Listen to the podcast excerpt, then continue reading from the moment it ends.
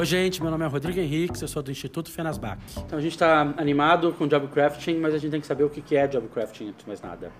Uh, e a tradução não é tão fácil por causa do crafting, mas é uma ideia de você ressignificar o teu trabalho, você redesenhar o teu trabalho, você poder uh, olhar teu trabalho e entender o que, que você pode alterar nele, pequenas coisas, pequenas tarefas, pequenos relacionamentos uh, e até o jeito que você pensa sobre o seu trabalho para que ele passe a ter mais significado, para que ele passe a ter propósito na tua vida.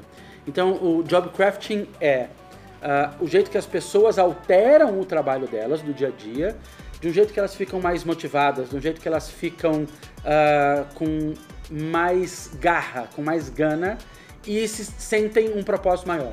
A gente fala atualmente o tempo todo de propósito e significado no trabalho. Uh, só que tem uma relação diferente no job crafting, que, que eu acho que é a mais fantástica delas. Essa relação é a seguinte: a, a gente fala de buscar um trabalho de propósito. A gente fala de buscar um trabalho que tenha muito significado na nossa vida. O job crafting, ele inverte um pouco essa lógica e diz o seguinte: no teu trabalho, Quais são as partes do seu trabalho que podem ter grande significado na tua vida, que estão alinhados com quem você é? No trabalho que você já tem hoje, não naquele trabalho futuro que um dia talvez você tenha, mas o de hoje. Uh, e de onde vem isso? Isso vem, o job crafting vem de uma observação uh, na Universidade de Michigan, de um grupo do pessoal de faxina. Uh, uma pesquisadora, M, com sobrenome praticamente impronunciável, uh, ou qualquer coisa parecida com isso, mas a, a Amy, ela faz uma pesquisa onde ela percebe rapidamente que existem dois grupos de funcionários colaboradores da área de limpeza. Um que quando descreve o trabalho, descreve muito parecido com o que tem lá na descrição de trabalho, no job description. Então a descrição é, ah, ah, eu faço ronda nos quartos, eu passo vassoura, depois eu passo pano, depois eu tiro o lixo de cada um dos quartos, ah, faço o primeiro andar, depois faço o segundo, aviso para o meu supervisor o que aconteceu, pronto. Então se você pegar o que a pessoa descreve o trabalho dela e olhar o job description, vai bater.